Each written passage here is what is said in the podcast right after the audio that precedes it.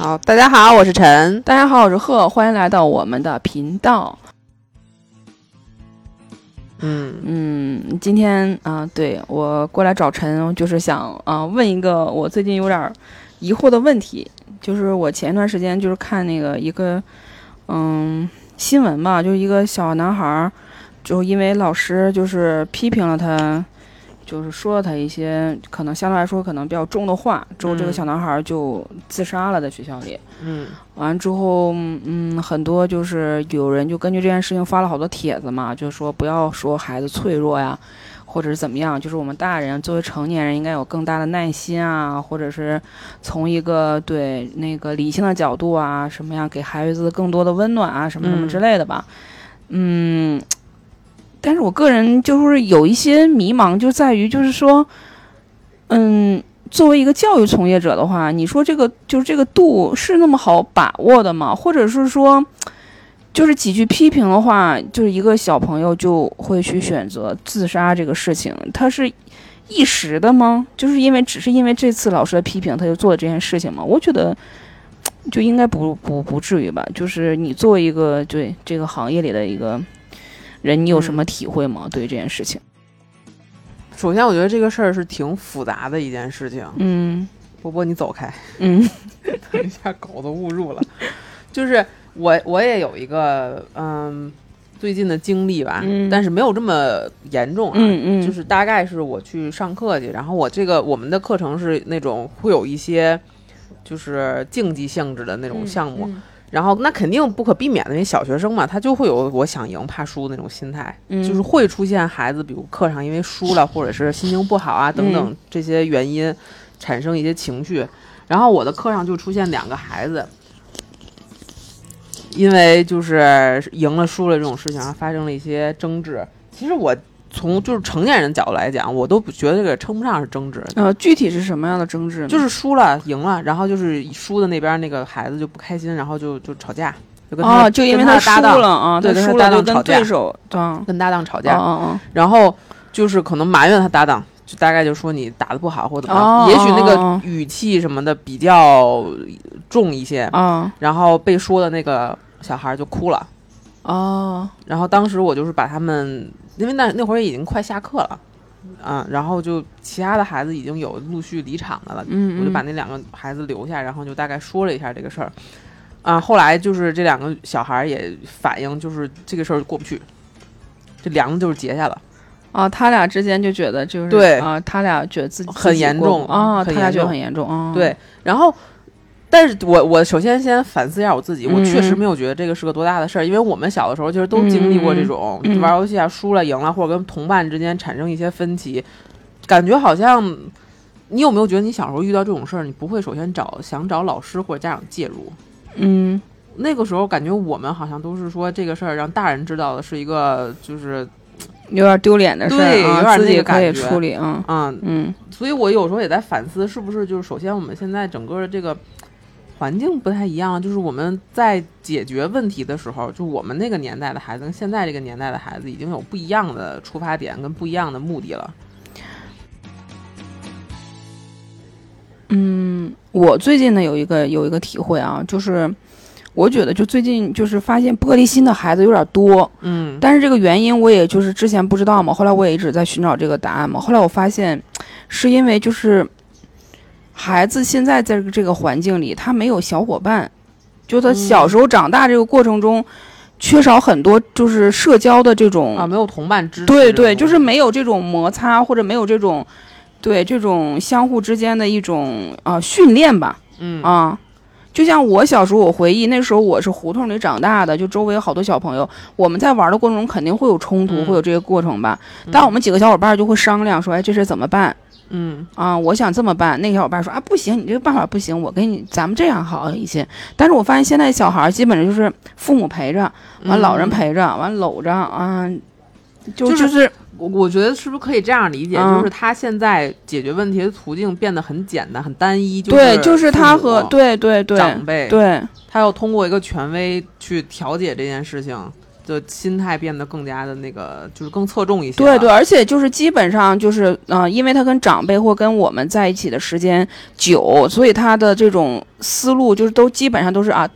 他们应该会让着我，或者是哦这件事情我只要去问他们，他们就会给我答案。对，就是没有这种平。平平等的这种啊，跟别的正常就是同级的小朋友嗯社交、深度社交啊，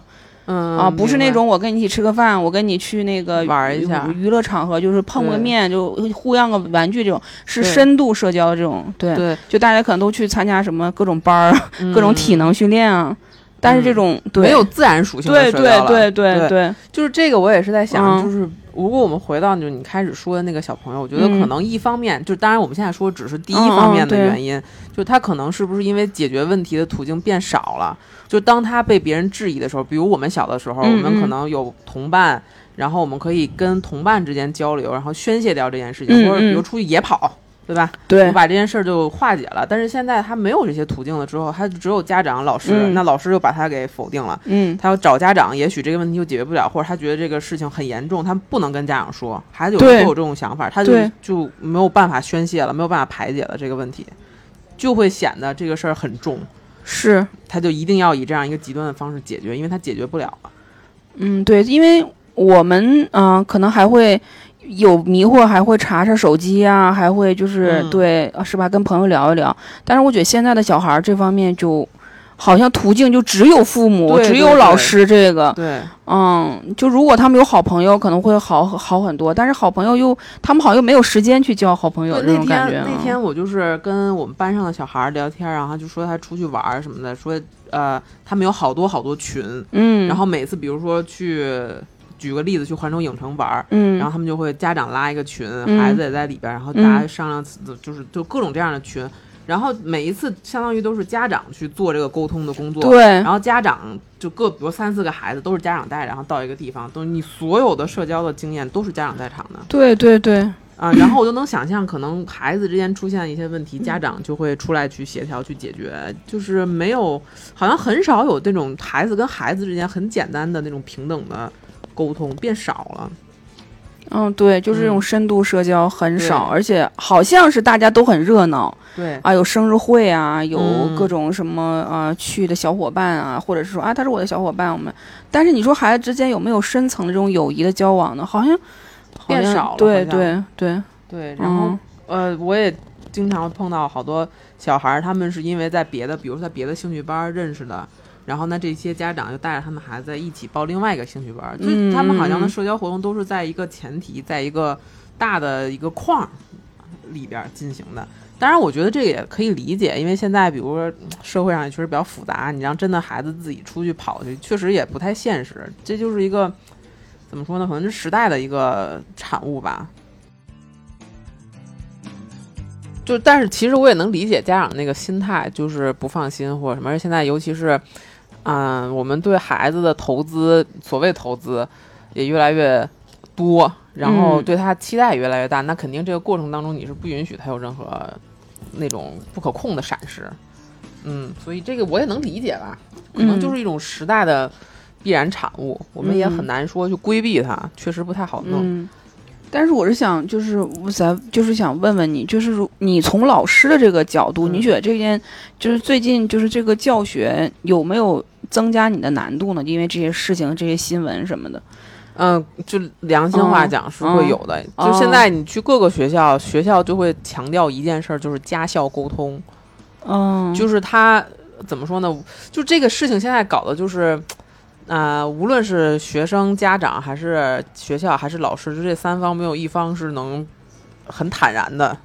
在做教育这件事情。我觉得这个是一个挺大的问题。从学校角度来讲，他是不希望出任何闪失，嗯不希望产生任何纠纷。嗯很能理解。然后从老师的角度来讲呢，是我希望能教育好这个孩子，那我不可避免的可能会说一些，比如说批评一些，或者是啊、有一些啊、对他不好的反馈，我觉得这也是正常的，因为你希望他嗯能改变。嗯但是如果把握不好这个度，那家长就会不开心嗯啊。那孩子跟家长呢，他们又站在另外一个角度，希望我来学校受到教育，不能就是怎么说，心理受到创伤。哦就是你每一方其实站在他的角度都是可以理解的。嗯嗯，但是这三方的需求呢，他又捏不到一块儿。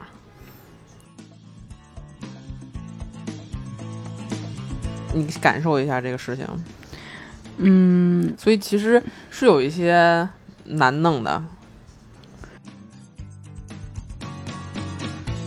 就是大家以前我呃上学的时候，三方基本上可以统一，对，现在就感觉你感觉就是、呃、各自是各自的需求，对，而且很难捏到一起，因为你说作为老师来讲，我不可能管理孩子就总说好好听的，那样也是就是没有办法。其实你们老师是应该发现问题的，并且希望这个问题得到解决的。对但是有的时候家长是觉得自己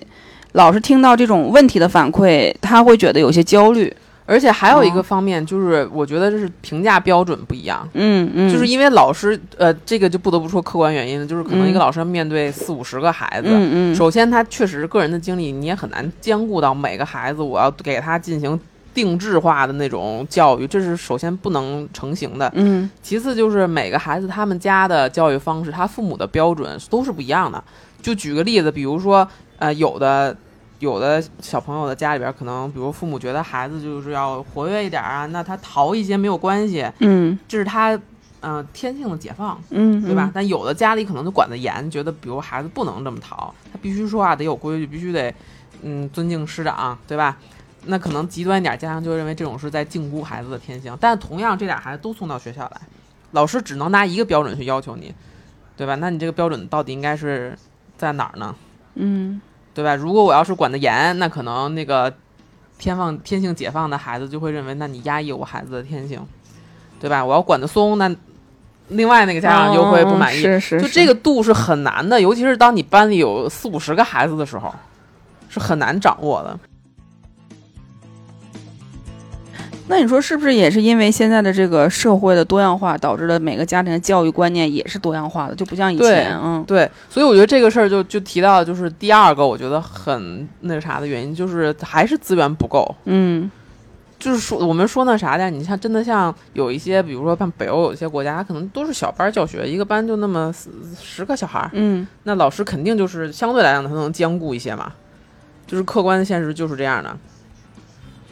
对，那这个其实也是我们很难改变的，因为现实就是没有办法做到。哪怕教育资源像北京教育资源已经相对来讲比较充沛了，那依然也做不到一个班就十几个孩子，然后几个老师带，对吧？对对对。所以就是有时候是心有离心有余而力不足，对而且我认识的大部分的老师，说真的啊，他都是有一颗，咱不说个别的特别急坏的情况，嗯嗯我交流过的这些老师，多数都是有一颗就是真的想在这个行业发光发热的心。嗯但是，就老师确实是一个抑郁症挺高发的职业，有好多时候你就是很无力，就是你嗯碰到了很多孩子，各种各样的家庭，你解决不了他的问题，你的无力感真的非常非常强烈。你像我都不是班主任，对吧？我也不是说那种在学校的全职老师，也会碰到有些小孩儿，你就是特别心疼他。但是你没有任何好的方法可以解决。我也希望我可以跟他进行一个一对一的沟通，能帮助他完成他现在的困境啊，帮他解决这些问题，但是做不到。时间长就是会有一种特别强烈的无力感。嗯，嗯，这个我能理解，就是需要，嗯，社会、家庭和学校三方都是一样的观点和一样的目标，才能完成这个。但是这个是实现不了的。对，这个是实现不了的。嗯，嗯嗯所以这也是我觉得另外一个就是我们现在所谓孩子可能会比较脆弱的原因，就是你确实是他可能觉得他受到的关注啊，他各方面的评价标准他都不一样，他他会有一些迷茫的，他不知道怎么嗯办呢？嗯，嗯，对。那我还想问一下，这之后那个两个小女孩儿，就这个吵架之后，嗯、呃，就是就是产生了一个后续的什么别的事情吗？目前还没有，哦呃因为我还没有再见到他们，哦就是我也是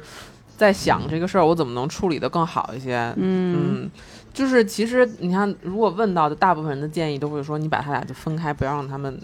就是在组队了什么的。但是我觉得这个东西，你要从教育者的角度来讲，我觉得它不是解决问题的根本，根本，嗯你只是把这个问题淡化了。嗯，掩藏了。对他当然可以在我的课堂上让他有秩序的进行，不出任何幺蛾子。但是，你要是有一个良心的教育工作，你会认为这事儿没解决。没有解决根本的原因，他俩没有认识到这个事情之后该怎么处理，对或以后还会有类似的问题，我们应该怎么处理才是正确的？但这需要时间。但是我能做到吗？我做嗯不到，我的能力没有办法，我没有这个精力跟时间去做这件事情，所以我只能妥协现实，就是我表面上把它弄平，就完了。嗯，那你不能完成这个事情的原因，是因为孩子多吗？还是因为别的原因？因为孩子多，因为我是教学时间很短，哦，嗯，就各方面的，你就是你很难控制这个事情。对对、嗯这个不在我的控制范围之内。嗯，你的能力范围内达不到。对，嗯，哎，总之就是这个，那也就是，就是现在所谓的孩子的玻璃心这个事情，嗯，最终的你觉得有没有什么就是可以让他稍微往好的方向？哎呀，就是尽量避免一下呢，或者怎么样？还是就是说家长，哎，我你觉得家长其实就是玻璃心，所以导致孩子玻璃对，心。就是我说的嘛，就因为很多家长他的教育的投资，他对这个孩子倾注太多的心血，我特别能理解这种心态，嗯，所以你不能允许他出任何的问题，就是呃没有试错的这个时间。对，嗯就是嗯，我觉得这个事儿就是真的非常能理解，嗯嗯，然后但是而且还有一个事儿，我觉得特别有意思，就是嗯现在不有各种那样什么逆商课，你听说过吗？这样的课对，没有？我具体那个课干嘛我不知道啊，反正我就看到好多机构它会有这种课程，干嘛的？就是教培养孩子的逆商。逆商是啥？你知道不？不知道。就是比如说我受到困困境了、逆境了，我应该怎么面对逆商？还有教这样的，天天演戏吗？我不知道啊，不知道，因为我没有了解过这个具体它它嗯是这个课上是怎么一个结构。但是我觉得现在就是很有意思的一件事儿，就是任何就是你觉得这个孩子可能需要的素质，都是通过课程学习。哦你发现没？就是啊，我要培养孩子的沟通能力，我就给他报一个能提高他沟通能力的课。就像我想让这个孩子写好作文，我就要报写作课一样，对这事儿我特别理解不了。对对对，嗯就是嗯这种。现在好多这种就城市化的，哦，就我觉得我就有有一嗯。个标准化的一个嗯教学体系的，对。可以量化的，嗯。你就像呃，举个例子啊，比如我小的时候，我爸妈觉得我身体嗯。素质不好，嗯。然后就会说你出去野跑去，对吧？嗯去楼下玩儿，嗯。你自己想玩啥玩啥，给你个球你就下去踢球去。嗯。但是现在解决方案是你体能不好，我们就报一个体能课，对，就是这种。就是任何事情都成为了一个，我通过报课有一个权威，哎，跟我说一下，我就能让孩子参加，然后我能解决了，这样的一个心态。一方面，我觉得可能是因为家长现在确实工作太忙了，嗯他可能没有那么多的时间去自己参与这件事情。然后现在确实市面上这种各方面的课程也特别的多，非常有诱惑力，嗯，就挺有意思的。我还记得我小的时候那会儿，因为那个平衡感特别差，走路老摔跟头。我爸爸妈妈解决方案就是带我出去滑旱冰，没有给我报任何课，然后还学的还挺好，就是自己也摔，摔吧摔吧就就就行了。嗯，就是逆上课咱不说，就说先说那个写作文那个班，其实你说怎么作文能写好？首先这个人要有感受，会有观察之后，他才能写好作文。但是我就觉得你上一个作文班里去坐着，嗯，就是学什么呢？就是这事儿我不太。呃，就是不太清楚，包括有时候我会甚至是听到有几个家长跟我说说，呃，就是小学的老师啊，教语文的老师会告诉孩子们怎么样，就是在阅读理解上找到技巧。嗯嗯，哎，这个我觉得也某方面也能理解，嗯因为现在我们还是应试教育，就是我们还是以考试为目标。但是就是我觉得嗯像你刚才说的啊，就是根本问题可能大家没有时间，或者是没有这个能力去，嗯，最终解决。嗯，嗯，对，是就可能就会有一个权衡之计，或者是暂时的这个对办法。嗯，但这个时候可能我觉得家长可能就需要嗯发挥更大的作用去补充这一部分。嗯是吧？？就像你之前说的。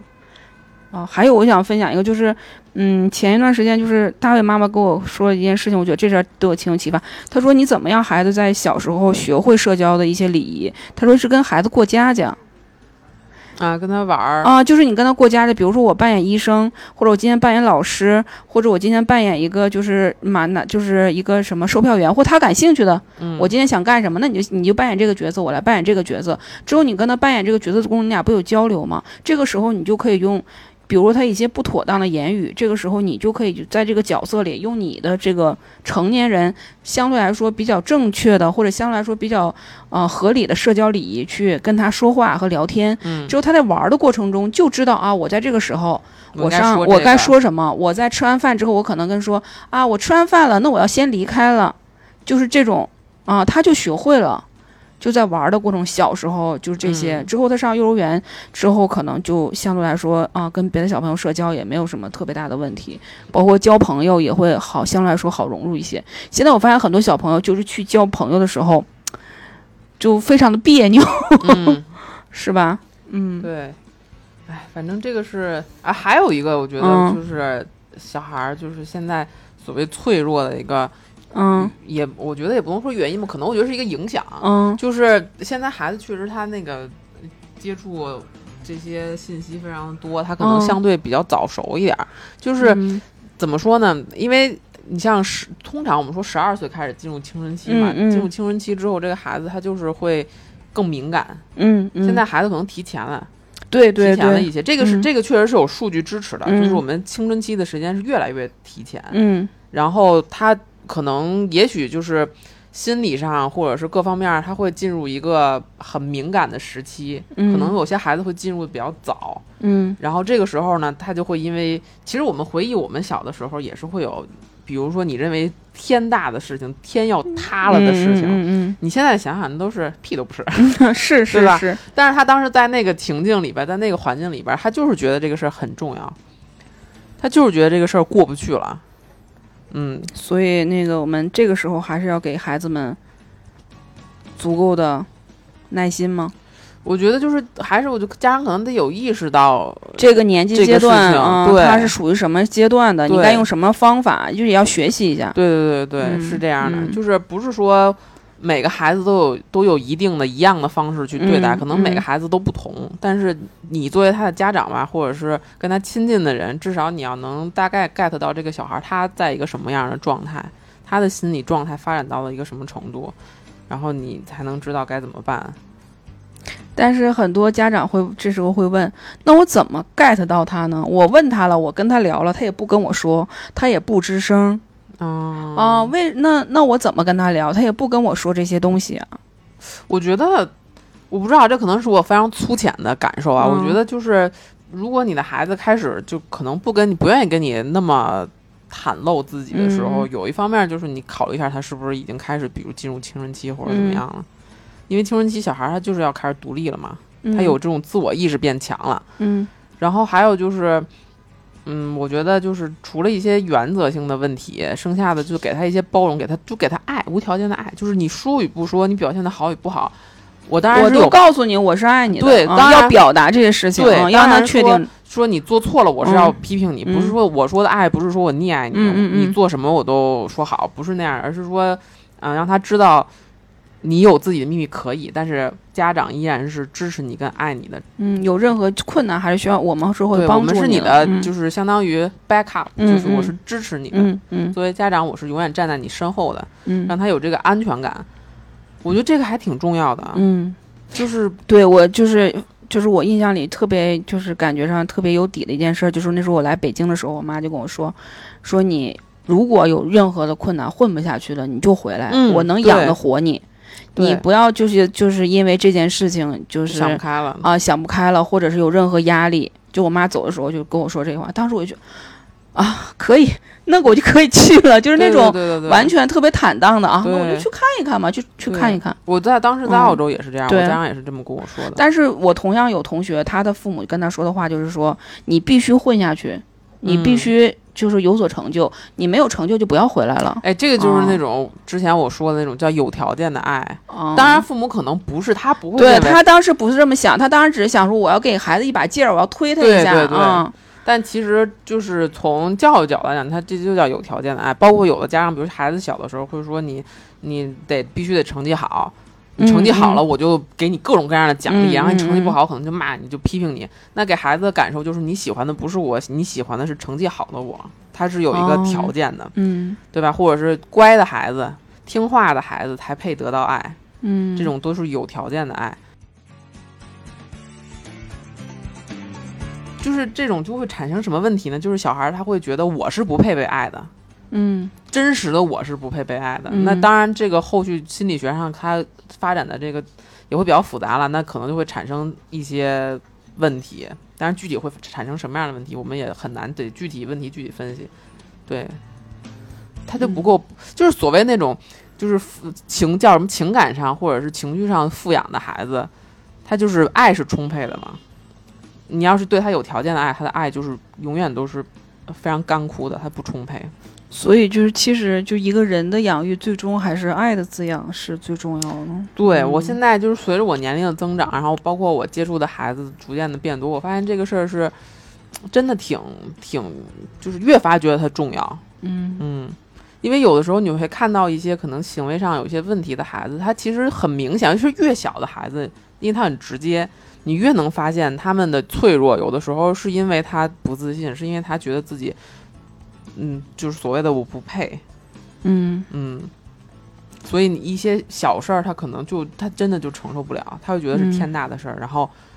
就有种那个嗯严重点儿可能会有一些自毁的那种情。对，所以我们要从背后找原因，而不是说这个孩子天生就是这样的。，对就有时候我就会听，嗯，家长有些说啊，他他就是从小就这样，或者天生就这样。但其实他每个孩子的对他的什么玻璃心啊什么，其实都是有一个原因的。嗯这个原因到底在哪儿？就是我们是不是能够去探究或者去做出调整，嗯还是挺重要的。就包括嗯之前我也教过一个小孩儿，他是有那个就是有点暴力倾向，啊，他就是会好面儿就打人，就没有任何理由，他都不是说别人招我了，我、我攻击别人，不是那种，就是他会待着待着就大家这么坐着，他给你一拳嗯那种。然后后来我就发现那个孩子他就是怎么说呢？因为一个是可能他家就是这个模式，他习得了这个模式，还啊，有一个、他可能平时干点什么时候哪个地方不太好，他对家里家长会有这个行为。对，嗯还有就是他其实在寻求的是同伴的关注，他希望大家能看到他，他希望有人能跟他玩儿，他并没有任何恶意。哦，他只是表达方式就是就只有这一对种。嗯，对，然后当你说他，比如说你怎么能打人呢？他就会出现一种就是，在我看来就有些自毁的那种，他也不嗯辩解，他就我就这样，嗯，我就是这样，我就打他，我就想打他，就那种状态。哎，我就觉得真的这种孩子，嗯，站在老师的角度来讲，就是觉得他挺，就是非常需要被帮助。又回到那点，但是我实在帮不了他。嗯嗯，之前我也跟他的班主任什么的沟通过这件事情，他班主任说，那也沟通过很多次跟他的家长，但是嗯这个事儿就是老师有的时候你再怎么使劲，他嗯，就是你没有办法解决。嗯，嗯，其实还是最终是要家长先改变自己，之后孩子才能发生改变。对，嗯，而且这样的小孩儿，对我最近也遇到，但是其实其实他们挺可怜的，因为因为你家长的一些行为模式当时没有纠正他，或者是呃没有给他一个好的传递，之后他导致他慢慢长大之后变成了一个让别人不喜欢的孩子。嗯，小时候可能我们还觉得啊，这孩子小无所谓，我们可以包容他。但是孩子长到六七岁、七八岁的时候，你就会发现这个孩子开始被周围人排挤或被周围人讨厌。那为什么呢？就是因为他之前小时候的很多行为，就是是不礼貌的或不怎么招人就是对喜爱的那些行为，嗯或者是不符合社会行为规范的那是，你没有去纠正他，没有给他指导，没有去帮助他，导致他成为一个被人我觉得也不光是这样，嗯。不是好多时候不是就是家长没有给他指导，是有一些就是深层次的需求没有满足，比如呢？就比如说缺爱啊，哦，就是有的孩子，你比如说你刚才说那个啥比如说那个他他说我不想要这个，嗯。他是真的不想要吗？他是因为怕自己得不到，对，我跟大家说，就是我拍照中就是有一个小朋友，就是我跟他说，我说你们今天拍完照之后呃表现特别好的，或完成任务好的，我就会得到一个棒棒糖。就是很多数孩子都会说啊，太好了啊，那我会会会好好做。嗯完了，或者老或者是阿姨，我有什么任务，你告诉我，都会这样。但那嗯天我遇到一个就是哥哥嘛，他就跟我说，啊棒棒糖哪里都是，我不需要。对但是后来他却吃了三根棒棒糖，对，他不是不想要，这个也不是行为规范的问题，他就是嗯。有的孩子他很直接的，他得不到的东西，他因为他害怕他期待了，他没得到，他失望，所以他就说我不要，我什么都不需要。但是呢，他又不是真的不需要，所以他可能会通过一种非常蛮横的方式，通过一种他认为能保护他那种带刺儿的那种带壳儿的方式，防御机制表现出来。嗯。然后呢，周围的人就会觉得这孩子怎么这样呢？但其实他可能只是缺少一些关心，缺少一些爱护啊等等的这些，他只是在用一种他自己认为恰当的方式在表达。嗯，至少他感觉自己这样的方式，嗯、就算没有得到这个东西，他也不尴尬，他自己也不觉得啊，自己就是对被骗了这种感觉，是吧？对，嗯就其实你想想，有的时候，比如说当你需要，比如我期待某一样东西的时候，反正我有时候会这样，我跟跟自己说，哎，这也不是那么重要，就算没有得到也没关系。但其实呢，你是不是想得到他？你是想的，嗯嗯就人嘛，正常他都会有这个机制的，它是一种自我保护机制。嗯，嗯，所以也不光是说我，我觉得就是还有要对要要要信守承诺，要跟孩子要他自己去决定的事情，我们就要去尊重他这些东西。嗯就很多很多这种小的东西聚集在一起，才成为这个人，是不是？对对，而且他人很复杂，你很难嗯说，就是像我养一个花儿一样，我每天浇水，每天施肥，它就一定能长出一个花骨朵，花儿都不一定，对吧？我养死好几盆儿了，更别说人了，人更复杂，不是说你给它一个正向的激励，它就会到得到一个正向的结果；你给它一个负面的激励，它就就这些都说不好。对我最近嗯养花有一个就是特别深的感感慨啊，就是每盆花不是你给它配了特别你觉得好看的花盆儿，就是适合那盆花的。那盆花是需要它的，就是根据花的大小和它的习性来确认它的花盆儿嗯，深呐、高啊、矮呀、还有嗯、还有这个盆花是不是想要多浇水呢？不是你每天去浇水了，它就能好好生长，你可能会把它浇死。对就是它是不是喜阳光呢？你要不要晒它呢？对就是每一盆花都是不一样的，你首先还是要去了解它，对之后再根据它的需求，它觉得对的东西，你才给予它，而不是我认为这盆花这个花盆适合它，你就给它放在里面。嗯，是的就是对，这是我最近养植物就觉得一些对，还要有耐心。对，嗯教育这个事儿它复杂，就复杂在这个地方嘛。如果万一根儿烂了啊，根儿是最主要的。如果根儿烂了，就要及时刨出来之后，把所有烂的根剪掉，嗯，泡在水里之后，让它生出新的根。但之前那些烂的根一定要去除掉。但是这个嗯过程其实、很痛苦啊。对对很痛苦，拨筋断骨的这种感觉。对，嗯嗯，行，嗯，那咱俩今天就聊到这儿呗，有的没的，嗯挺好的。行，那我们下次再见。嗯，拜拜，拜拜。